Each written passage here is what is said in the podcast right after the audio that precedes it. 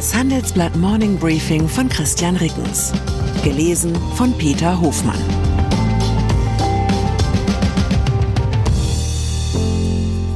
Guten Morgen allerseits.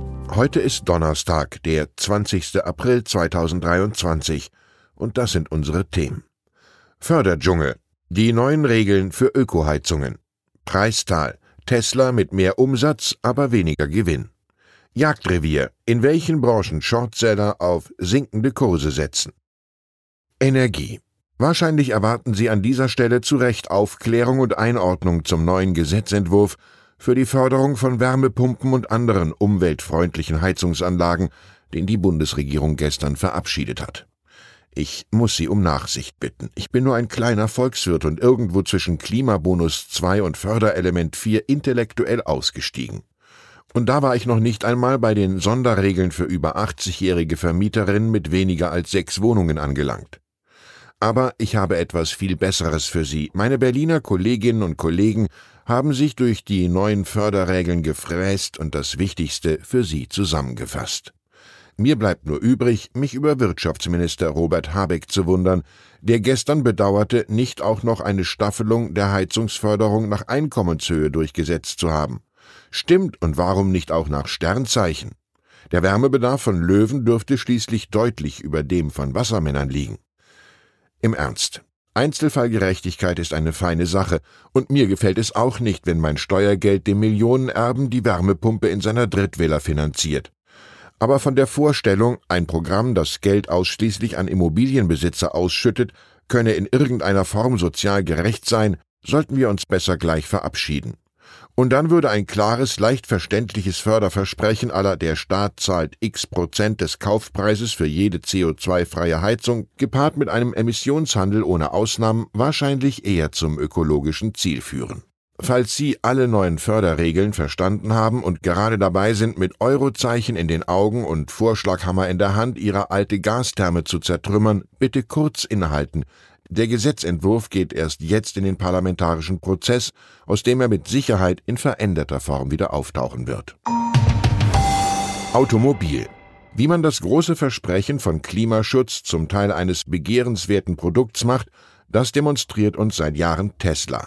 Zuletzt hat der US-Elektroautobauer mit kräftigen Preisnachlässen den Markt für Elektroautos aufgemischt. Diese Rabattaktionen machen sich jetzt in den Quartalszahlen bemerkbar, die Tesla gestern Abend in den USA veröffentlichte.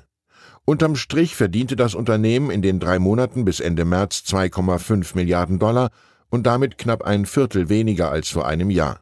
Der Umsatz wuchs um 24 Prozent auf 23,3 Milliarden Dollar. Analysten hatten mit etwas mehr gerechnet, die Aktie fiel nachbörslich um rund drei Prozent. Seit Jahresbeginn ist der Tesla-Kurs aber um fast 50 Prozent gestiegen. Angesichts von Teslas Billigoffensive kommt diese Nachricht für Volkswagen im richtigen Moment. Die US-Regierung hat am Mittwoch die finale Liste der Elektroautos veröffentlicht, die in den Genuss der Steuerrabatte aus dem Inflation Reduction Act kommen, dem milliardenschweren Subventionspaket von Präsident Joe Biden. Gemäß der Liste erhält Volkswagens Elektro-Hoffnungsträger VW ID4, ein in Chattanooga gebautes SUV, den Steuerrabatt in der vollen Höhe von 7.500 Dollar. Volkswagen qualifiziert sich damit als einziger ausländischer Hersteller zumindest mit einem Auto für die Förderung, und zwar dank lokaler Fertigung und Beschaffung, so Volkswagen. Börse.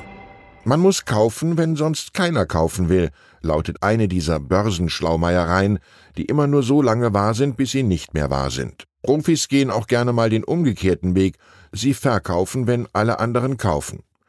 Die sogenannten Shortseller leihen sich Aktien, von denen sie glauben, dass sie im Kurs sinken werden, und verkaufen sie.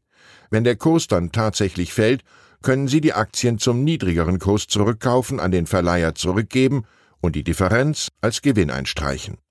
Glaubt man an die Weisheit dieser Shortseller, dann steht die Wall Street kurz vor einem Kurseinbruch.